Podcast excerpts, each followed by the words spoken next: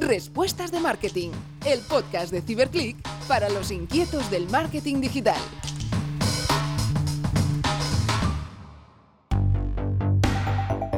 Hola a todos y bienvenidos a otro capítulo de Respuestas de Marketing. Gracias por estar aquí con nosotros. Como sabéis, cada semana pues tenemos un invitado especial que nos ayuda y nos eh, comparte su experiencia y su conocimiento dentro del mundo del marketing. Y en este caso, pues nos acompaña Gonzalo Jiménez, que él es el Marketing Director para Europa, Asia y África de Grupo Bimbo, ¿de acuerdo? Y bueno, que tiene una trayectoria profesional muy significativa. Él, hace cinco años que está en el Grupo Bimbo, donde ha sido pues eh, brand manager, ha estado operando en diferentes mercados, ¿no? Como China, India, UK o Marruecos y anteriormente había estado dos años en Mondelez Internacional, también pues con marcas que todos conoceréis como Oreo, Príncipe, Belvita, Chifrajoy, etcétera. Y también pues tiene un perfil eh, de analista investigador ¿no? En, lo que es toda la parte de investigación de mercados y ha estado anteriormente un año en L'Oreal como Product Manager. Así que veis que tiene una, una trayectoria muy significativa. Así que nada, Gonzalo, gracias por estar aquí con nosotros y un placer tenerte hoy para aprender contigo. Buenos días, un placer, un placer estar aquí con vosotros. Pues nada, muchísimas gracias. Repaso algunas, algunos datos del Grupo Bimbo ¿no? para ubicarnos. Fíjate que tenéis pues premio Transporte Limpio por ser en, en 2011, Premio Nacional de Calidad en 2011, 13 y 14, eh, Galardón ITIL Experience Award eh, en 2018, que es donde se premia la estrategia de transformación de servicios digitales ¿no? que se implementó a nivel global en febrero de 2020 eh, aparece como en el ranking ¿no? de responsabilidad y gobierno corporativo de Merco, en el primer, eh, en primer lugar por sexto año consecutivo, que se dice pronto. Y además, pues eh, en México, Cantar incluye Bimbo, Marinela y Tía Rosa en el ranking 2020 de las 30 marcas más valiosas de México. ¿no? O sea que, que sois, bueno, yo creo que todo el mundo os conoce, una de las marcas referentes y si te parece, vamos a hablar un poquito de tu trayectoria, tu experiencia en, eh, Bimbo. Y arrancamos siempre con tres preguntas que hacemos a nuestros invitados, que la primera es hablar un poco de las tendencias que tú prevés en, dentro del marketing o del marketing digital para los próximos años. Y es verdad que el COVID nos ha cambiado el mercado, nos ha hecho replantearnos cosas. ¿Cómo ves tú las tendencias? ¿Qué crees que va a ser lo más relevante dentro del mundo del marketing? Pues mira, primeramente dentro del mundo de marketing digital, yo creo que el verdadero catalizador del cambio va a ser la voz. Es decir, el cambio en la relación de las personas con la tecnología, que va a pasar del texto hacia la voz. Y esto creo que va a facilitar que comunidades enormes, como la gente mayor, inclusive los niños, puedan ampliar su digitalización. Si añadimos, voz al Internet de las Cosas, todavía va a ser mucho más relevante y todo esto ligado o de la mano del 5G, pues va, a cobrar una dimensión verdaderamente espectacular. Y en cuanto a una tendencia que fuera del mundo digital, pues desde el punto de vista de la industria alimentaria, eh, yo creo que va a tener un gran impacto lo que hemos denominado eh, casa y cuerpo como templo, ¿no? sobre todo a raíz de la crisis que, hemos vivido y que estamos viviendo. ¿no? Esta, esta, tendencia supone la normalización de hábitos de alimentación sana y casera, donde jugará un papel clave el fortalecimiento del sistema inmunológico y el bienestar. En Bimbo, pues somos muy conscientes de ello y, por eso tenemos un compromiso firme en la mejora de nuestros perfiles nutricionales y de innovar de manera relevante a, través de propuestas de valor saludables. Fantástico. Oye, es verdad, bueno, yo me quedo con las dos tendencias.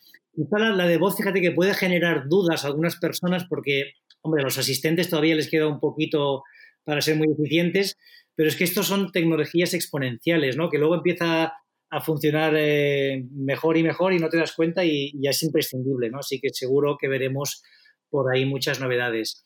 A nivel de, pues referencias para ti, tanto en un libro, un podcast o algún canal de marketing, ¿tienes alguno que recomendarías que sea para ti de cabecera?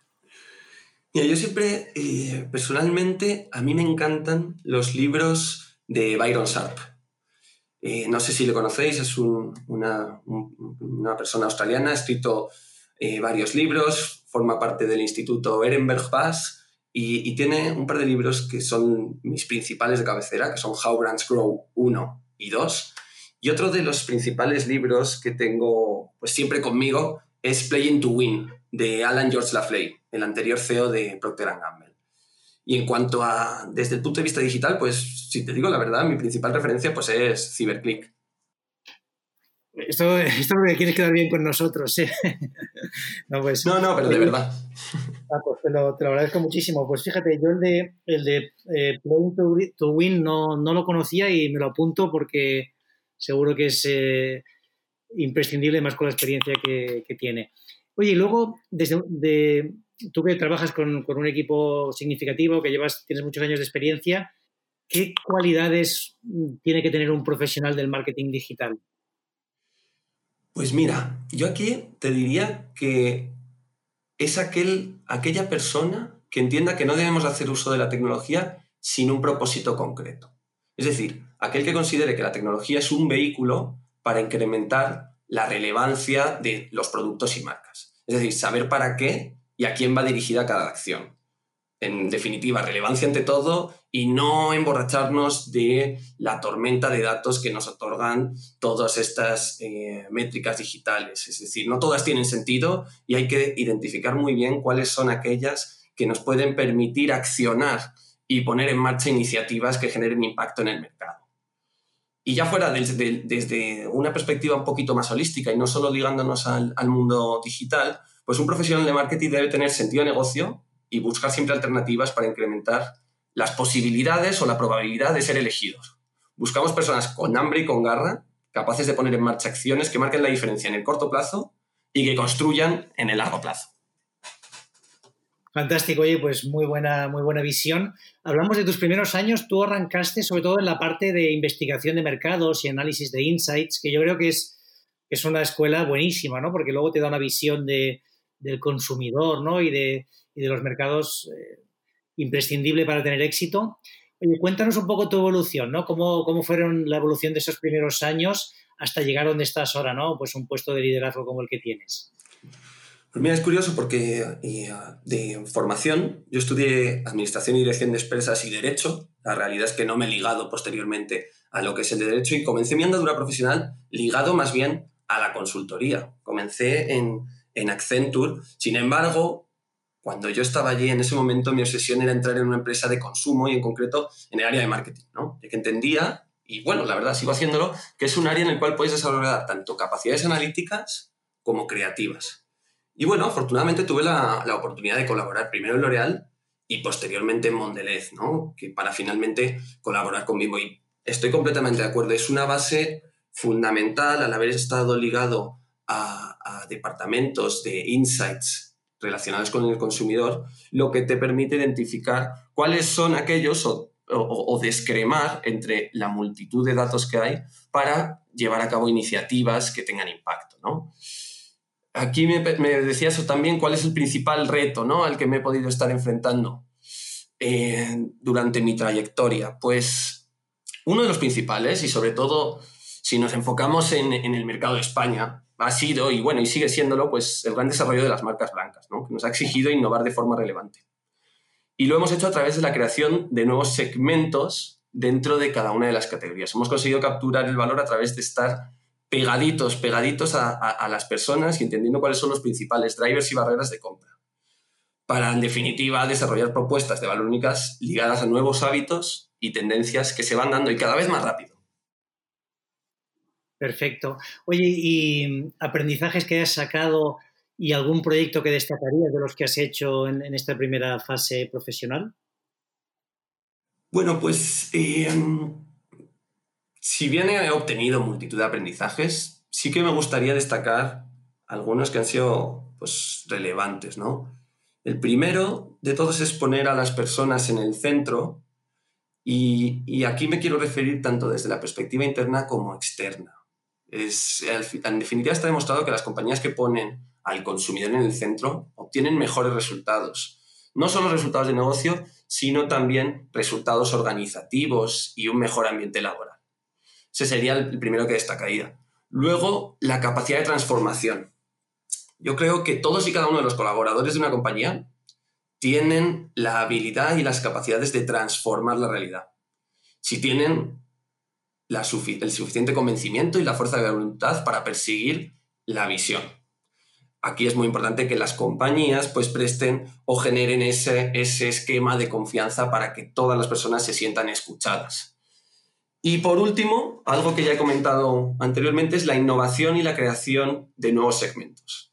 Para mí la única manera de crecer de manera acelerada o muy rápida, especialmente en entornos altamente competitivos, es a través de la disrupción y creación de nuevos segmentos que generen nuevos mercados en donde la competencia sea reducida o o casi nula, ¿no? En este sentido, pues eh, algunos de los proyectos que, hemos, en los cuales hemos sido capaces de crear nuevos segmentos, y te voy a hablar de, de, Bimbo en este caso, ha sido, por ejemplo, a través del, lanzamiento de la marca Orowit, que hoy es el especialista de panes multicereales y semillas, y a través de esta propuesta conseguimos crear este segmento dentro de la categoría de pan. Y eso es el que me gustaría destacar. Fantástico. Oye, pues no, no podemos estar más alineados ¿eh? con tu respuesta de, los aprendizajes y, centrarte pues al final en las personas y en, el equipo. Tú hace esto, hace tres años que te convertiste en el director de marketing del grupo Bimbo. Cuéntanos cuáles son tus responsabilidades, ¿no? ¿Dónde dedicas más tiempo? Y cómo trabajáis en equipo, ¿no? ¿Cómo, tenéis, cómo estáis estructurados para, para tener el éxito que estáis teniendo? Sí, es, una buena pregunta y, tiene su complejidad además, ¿no? Porque hoy el alcance de mi posición eh, es EAA, lo que llamamos EAA, que es Europa, Asia y África, lo que comprende a día de hoy España, Portugal, Reino Unido por la parte de Europa, Marruecos en África y China e, e India en Asia. Y las responsabilidades, mis responsabilidades principales, pues mira, y ligado también a la respuesta anterior, la primera es mejorar el día a día de los colaboradores, otorgándoles soluciones que contribuyan no solo a la obtención, a la obtención de resultados, sino también a, mejorar el ambiente laboral del área. Y luego, desde la perspectiva del negocio, pues mi responsabilidad es garantizar que en cada país en el que estamos presentes somos una empresa sustentable y otorgamos al consumidor alimentos nutritivos y deliciosos para de esta manera expandir nuestras marcas y alcanzar cada vez más hogares. Y en cuanto a la manera de trabajar, pues bueno, yo habitualmente eh, entro en contacto con los colaboradores de forma telemática. ¿no? Eh, ya mm, tenía un componente muy fuerte previo a toda esta crisis de teletrabajo derivado de la distancia geográfica. Sin embargo, pues sí que suelo viajar a cada uno de los países al menos de manera trimestral, precisamente para impulsar algunos proyectos relevantes o, y eh, impulsar pues, prioridades estratégicas de la compañía en cada país. Se trata de una estructura, perdón, se trata de una estructura matricial en la cual cada una de las cabezas funcionales del país reporta nada a la Dirección General, pero de manera matricial a la región Europa, Asia y África. Que bueno, me imagino que los viajes se habrán reducido al mínimo, pero bueno, supongo que se podrán recuperar en breve. Desde luego. Esperemos. Oye, y fíjate que, claro, tú gestionas tres continentes, que se dice pronto, ¿no? Europa, Asia y África, además con mercados apasionantes, ¿no? Como China, India, eh, Marruecos, o sea, realmente son eh, muy distintos. ¿Qué diferencias ves entre ellos? Y no sé si, se puede aprender algo, se pueden aplicar eh, cosas que, te puedan servir de un mercado a otro. Pues a la última pregunta la respuesta es sí, siempre hay patrones que coinciden entre unos países y otros. Ahora, es fundamental la, la tropicalización dentro de cada uno de ellos. Sí, sí que es cierto que hay buenas prácticas que se pueden extender y otras que no. Eh, y bueno, gestionar países es diferentes es un gran reto, ¿no? Eh, la verdad es fundamental desde mi punto de vista desarrollar la inteligencia emocional y de alguna manera cambiarse el gorro, ¿no? En función del interlocutor. Las diferencias culturales son mayúsculas en diferentes dimensiones, ¿no? Desde la gestión del tiempo hasta la comunicación, ¿no? Tanto desde el punto de vista verbal como no verbal. Y por lo tanto, para ser eficaces y, poder influir en los diferentes países, lo primero que es necesario es fomentar la escucha activa, comprender bien a las personas y al negocio. Cada uno de diferente naturaleza, las condiciones divergen mucho en función del entorno de mercado y el entorno competitivo. Y sin embargo, como decíamos, hay buenas prácticas que son extensibles de tal manera que a pesar de las diferencias culturales y de entorno, pues Grupo Bimbo respeta la misma esencia en cada uno de los países donde opera y suscribe las mismas creencias entre las cuales eh, valoramos a la persona, está en la cúspide.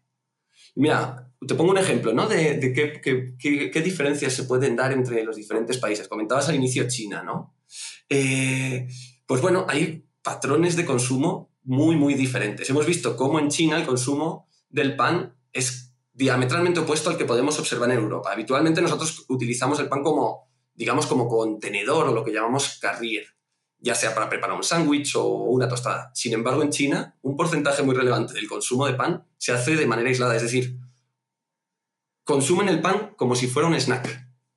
De tal manera que tenemos que adaptar tanto nuestros desarrollos de producto como nuestras estrategias de marketing a lo que está demandando el consumidor de cada uno de los países. Qué bueno, oye, pues mira, no, sabía esto de cómo se consumía en China el pan, es curioso.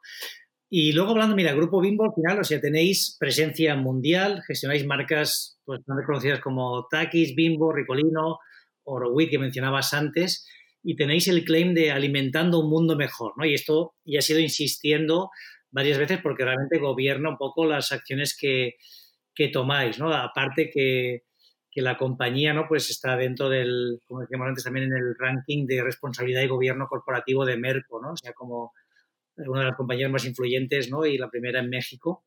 ¿Cómo concebís vuestra estrategia de marketing a partir de esta premisa, ¿no? ¿Cómo se traslada todas estas ideas al, al marketing que aplicáis? Pues mira, nosotros tratamos de vivir la filosofía de grupo el día a día, ¿no? Y, como bien dices, pues nuestro claim principal y global es alimentando un mundo mejor.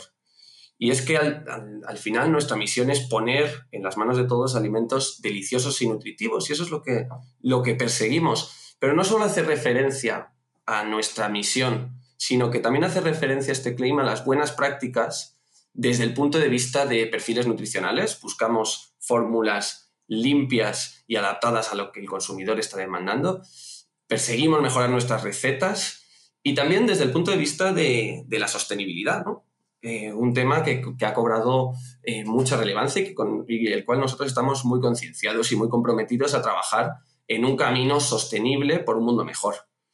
al final estamos generando desarrollo económico en los países en donde estamos operando, mejoramos la calidad de, la, de, la, de vida de las comunidades donde estamos presentes, siendo un buen vecino, y invertimos en tecnología e innovación para reducir nuestra huella ambiental. Sí, esto vamos, es pensando a largo plazo es como una estrategia que es como muy evidente, ¿no? Pero hay, hay empresas que todavía no lo tienen claro. Vosotros es que se, se ve, ¿no? De todo lo que hacéis transmite esta, esta forma de entender una empresa, ¿no? Que es, más, es algo más que, que solo una unidad económica, ¿no? Es, también pues, una oportunidad de transformar alrededor ¿no? y además de generar riqueza para, los accionistas, para los empleados, para todos los players. Hablando un poco de cosas como más, eh, más tangibles, ¿tenéis definido eh, vuestros buyer persona? ¿Lo aplicáis de alguna forma en las estrategias de marketing para llegar a estos públicos? No sé si nos puedes contar algo al respecto. Hay que, tenemos que tener en cuenta, y me voy a ceñir al, al mercado en España, pero también podría ser aplicable en México. Tenemos eh, grandes marcas que conectan con un público muy transversal. ¿no? Es, por ejemplo, la marca Bimbo, que, eh, um, eh, que, alcanza un público muy transversal, pero sí identificamos que sobreindexa en familias con niños, ¿no? gracias a la confianza que somos capaces de transmitir ¿no? esta, a esta tipología de hogar. En definitiva, no somos una compañía de una sola marca, tratamos eh, de cubrir diferentes segmentos de consumidor con cada una de ellas y adaptamos nuestras estrategias en consecuencia. Como ejemplo, te puedo decir, mira, y hablando de varias personas que tenemos muy identificados y para, para concretar y tangibilizar, me gustaría referirme a la marca, a una de nuestras marcas que tenemos aquí también presente en España, pero es muy, está muy extendida tanto en, Latinoamérica como en Norteamérica, que es Takis, que es nuestro snack enrollado más intenso. Se trata de una marca dirigida a un público juvenil, cuyo arquetipo o buyer persona podría asociarse con alguien joven, dinámico, abierto a nuevas experiencias y, e incluso con un, con un toque rebelde. Esto, claro, pues eh, define el tipo de acciones que hacemos. Las acciones para esta marca obviamente son muy diferentes a las otras, desde el punto de vista tanto de medios, donde nos enfocamos mucho más en el entorno digital, así como el mensaje y el tono que utilizamos en nuestra comunicación, que contiene una gran dosis de humor. Sí, fantástico. Y hablando un poco de la transformación digital, ¿no? que es algo que está en boga, que ninguna empresa nos escapamos. ¿Cómo habéis asumido vosotros el reto de la transformación digital en los últimos años? Y no sé si también, pues claro, con todo el efecto COVID, os ha acelerado o os ha provocado algún cambio inesperado. Pues la verdad, iniciamos esta transformación hace algunos años, ¿no? Para poder interaccionar mejor, eh, de mejor manera con, nuestros consumidores, pero sin embargo tenemos, seguimos teniendo grandes oportunidades, ya que la evolución del entorno digital es vertiginosa, ¿no? estamos adoptando a día de hoy una cultura de transformación continua, con el objetivo último de servir mejor a los consumidores. Pero también esta transformación está teniendo impacto organizacional interno, ¿no? Mejorando nuestros procesos, eh, eh, trabajando con temas de Big Data, etcétera, etcétera. La, la, transformación ha alterado numerosos hábitos de nuestro negocio y, bueno, estas nuevas soluciones tecnológicas nos han permitido entender mucho mejor las preocupaciones de las personas para adaptar nuestra propuesta de valor dentro de un entorno tan cambiante. Y sí que es cierto, la, toda la crisis que hemos vivido ha acelerado nuestra transformación, pero especialmente desde el, desde el punto de vista interno. Qué bueno. Y tenéis el Bimbo Connection Center. No sé si nos puedes contar un poquito qué es y cómo funciona, cómo operáis.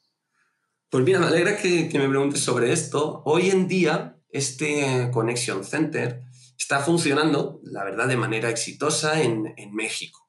De momento no lo, tenemos, no lo tenemos implementado en esta parte del mundo. Sin embargo, bueno, nuestro objetivo es impulsar este proyecto en el resto de países de Grupo Bimbo para, estar a la vanguardia mundial en la manera de relacionarnos con, nuestros consumidores y clientes. Fantástico. y luego, yo hay una pregunta que me hago, ¿no? Y es que cuando tú analizas pues, las marcas de gran consumo, el porcentaje de inversión en, digital todavía es bajo, ¿no? O sea, no, es un porcentaje significativo. También es cierto que, pues todo el e-commerce online de gran consumo hasta ahora era bajo, ¿no? Menos mercados como Corea, donde sí se hablaba de un 17-18%. Pero claro, todo esto se ha disparado. ¿Por qué crees que hay este, este digamos, uso eh, bajo porcentualmente de la, de lo digital y luego cómo crees que va a evolucionar en los próximos años. Ahí vosotros habéis sido líderes, ¿no? Habéis sido una de las compañías que más ha apostado, pero es verdad que vuestros competidores no han hecho una apuesta fuerte. No sé cómo lo ves tú, no sé si crees que esto va a cambiar o se van a mantener igual. Sí que es cierto que ah, el porcentaje de inversión en digital es reducido en comparación con otras industrias y y está asociado principalmente al, ratio de conversión a compra, ¿no? ya que al final la mayoría de nuestro volumen se mueve en el canal offline, en el canal offline. La televisión sigue siendo el medio cuyo alcance, que nos otorga más alcance y el que genera un impacto de venta más relevante. No obstante, en nuestro caso ya tenemos diferentes estrategias de medios por marca, incluso algunas a día de hoy solo comunican a través de canales digitales. Desde mi punto de vista, la evolución que va, a ser hacia una mayor inversión en medios digitales. Pero no, va, no se va a abandonar en el corto o medio plazo los medios tradicionales. Es decir, paulatinamente vamos a ver cómo la inversión en este tipo de medios se va a incrementar, ¿no? Y creo que especialmente en cuanto a los llamados key opinion leaders o influencers, donde se va a enfocar y se va a aumentar la inversión con casi toda seguridad en, este tipo de, comunicación que al final pues pasa al entorno digital. Exacto. Si el otro día leí un artículo, no sé si era de la CNN, que justamente una, una influencer de China que hace streamings online y tenía más audiencia que, que no sé si era que la Super Bowl, ¿eh? era, era algo muy bestia, o un evento deportivo de estos de gran tamaño, quizá no la Super Bowl, pero eran números espectaculares, ¿no? Con lo cual probablemente pues aquí empezamos a ver cosas parecidas, ¿no? Y lo que decías de, influencers pues tendrá mucho peso.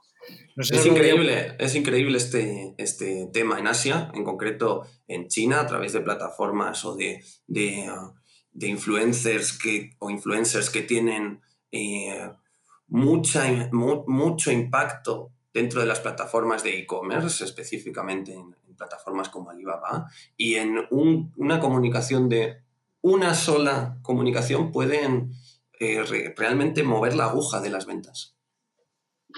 Exacto.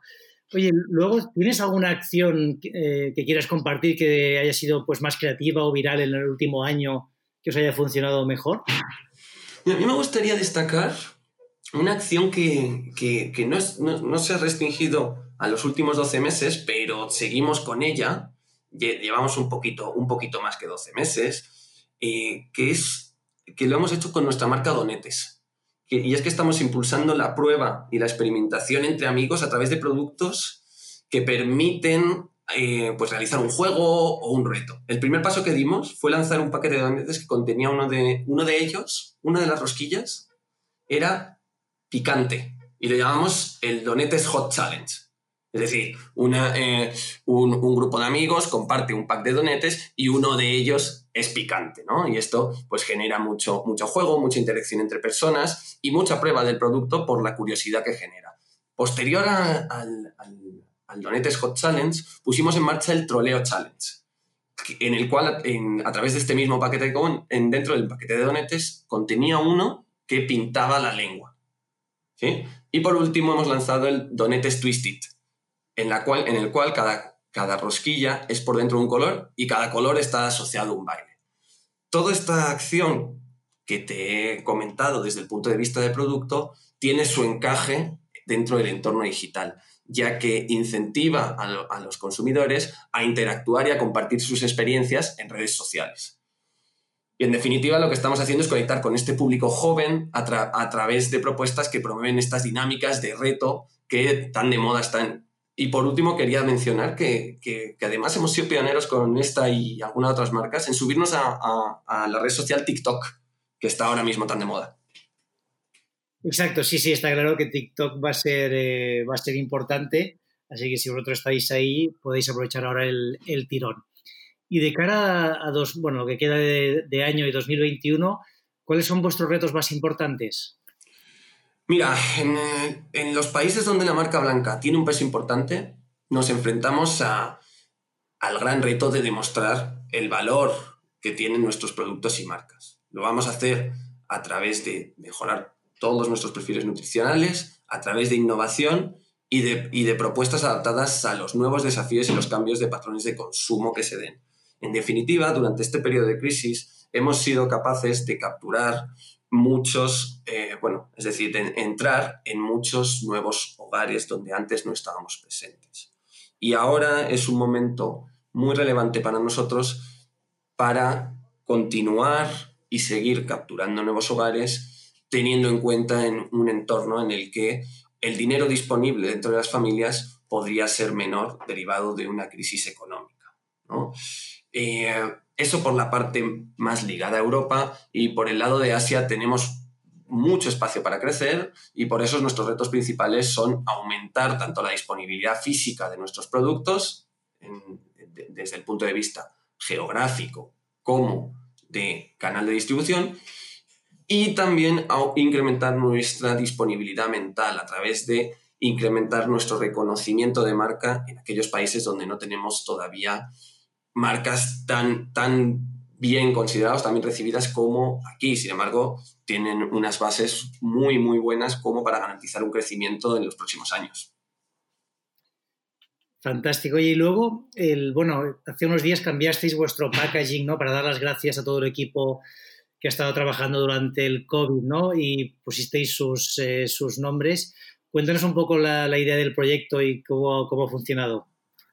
Qué bueno que me preguntes por esto. Y la verdad, ha sido una iniciativa eh, fantástica. Y es que, bueno, la labor de nuestros colaboradores durante la crisis, pues no se puede definir de otra manera más que inconmensurable. Durante los meses más duros han sido capaces de dar continuidad al negocio y, no solo eso, cumpliendo con todas las medidas de seguridad, ¿no? Y por este motivo, pues hemos querido agradecer todo el equipo y qué mejor manera que hacerlo a través de nuestro, del pack, de uno de nuestros principales o de uno de nuestros productos pues más elegidos por, por parte del consumidor. ¿no? Y la verdad que el proceso fue increíble. Ya ah, sabes que durante estos meses han, evolucionado las cosas de manera muy rápida y hemos sido muy ágiles ¿no? a la hora de poner en marcha esta iniciativa, ya que en un periodo de cuatro semanas hemos puesto este pack en el mercado. Fantástico. Y es verdad que hoy estamos ahora pues todavía con el COVID, veremos un poco las, repercusiones que tendrá todo esto a nivel económico, ¿no? esperemos que al menos las de salud las podamos superar ya definitivamente. Eh, cuando esperemos que todo, todo se reactive, ¿no? que tarde o temprano pues se volverá a reactivar la, la economía y el consumo, ¿dónde veis vuestro crecimiento a nivel geográfico? ¿Dónde piensas que tenéis más oportunidades? Bueno, yo... Eh, Independientemente del coronavirus, obviamente va, a tener impacto en, numerosos países, eh, en unos más, en otros menos. Sin embargo, yo, desde mi punto de vista, una de las principales avenidas de crecimiento para Grupo Bimbo es la parte de Asia. Tenemos grandes oportunidades en países donde ya estamos presentes, como son India y China. Y bueno, el límite es el cielo, ¿no? Como suelen decir, tenemos tanto la oportunidad de crecer desde el punto de vista geográfico como desde el punto de vista de diversificación de categorías en estos países.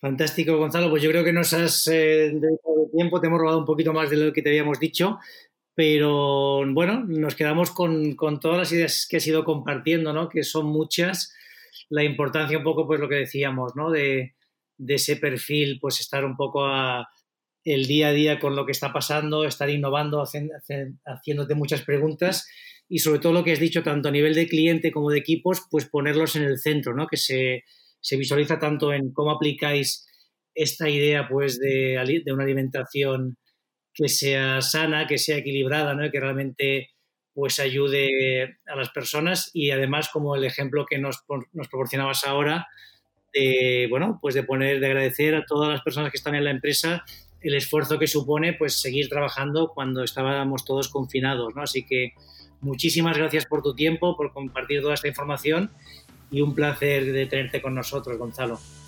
Muchas gracias, David, David por la invitación y un placer. Pues muchísimas gracias, Gonzalo, y a todos vosotros, gracias por estar aquí, gracias por seguirnos. Sabéis que regularmente iremos publicando pues, nuevas entrevistas con personas tan interesantes como Gonzalo, que tienen una trayectoria impresionante en el mundo del marketing. Además, si queréis, pues también en nuestro canal de YouTube o en el blog de CiberClick seguiréis encontrando información que os pueda servir para vuestro día a día. Así que muchísimas gracias a todos y nos escuchamos la próxima semana.